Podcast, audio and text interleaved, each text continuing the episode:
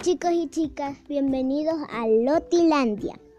Hoy quisiera hacer este podcast que es un cuento que tenía tiempo que no hacía podcast porque mm, no lo sé, pero hoy aproveché para hacer uno. Así que este cuento se llama Las gallinas gordas y las gallinas flacas. Así que prestenle mucha atención porque deja una gran enseñanza. Así que comencemos. Vivían cuatro gallinas en un corral. Dos estaban muy flacas y las otras dos muy gordas. Las gallinas gordas se reían y se burlaban de las flacas y éstas se entristecían. Pero llegaron las fiestas de la Navidad y el cocinero fue al corral para elegir gallinas. Estas son las que mataré, dijo refiriéndose a las, a las gordas. Con ellas haré una buena cena. Y dicho y hecho, cogió a las gallinas gordas para llevárselas a la cocina y hacer un buen guiso con ellas.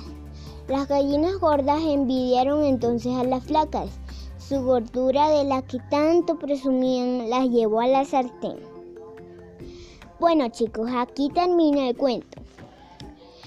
Y la enseñanza que deja este cuento es de que no hay que presumir a las otras personas. O sea, si son tan, si somos diferentes, más diferentes que ellas, no hay que molestarlas, presumirlas. Si son enfermas, no hay que, no hay que, no hay que presumirlas y molestarlas. Entonces, entonces, por eso hay que portarnos bien, o sea, ser buenos con las otras personas, ayudarlas a las enfermas. Em, yo tengo una, una amiga que es enferma y, ella tampoco sabe hablar, pero es una niña grande, claro, pero no sabe hablar, entonces ella es enferma y, y es de mi colegio. Así que Así que no hay que no hay que presumir a esas personas también y no y tampoco hay que molestar a esas personas y tampoco hay que molestar a las personas que son de otro color de piel.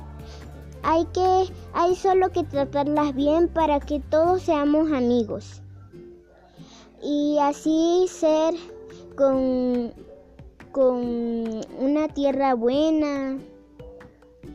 Así que este era el cuento que les quería contar y espero que hayan que hayan que hayan escuchado esta enseñanza y espero que que no hayan dejado este cuento, no lo hayan quitado porque deja una gran enseñanza, como se los dije.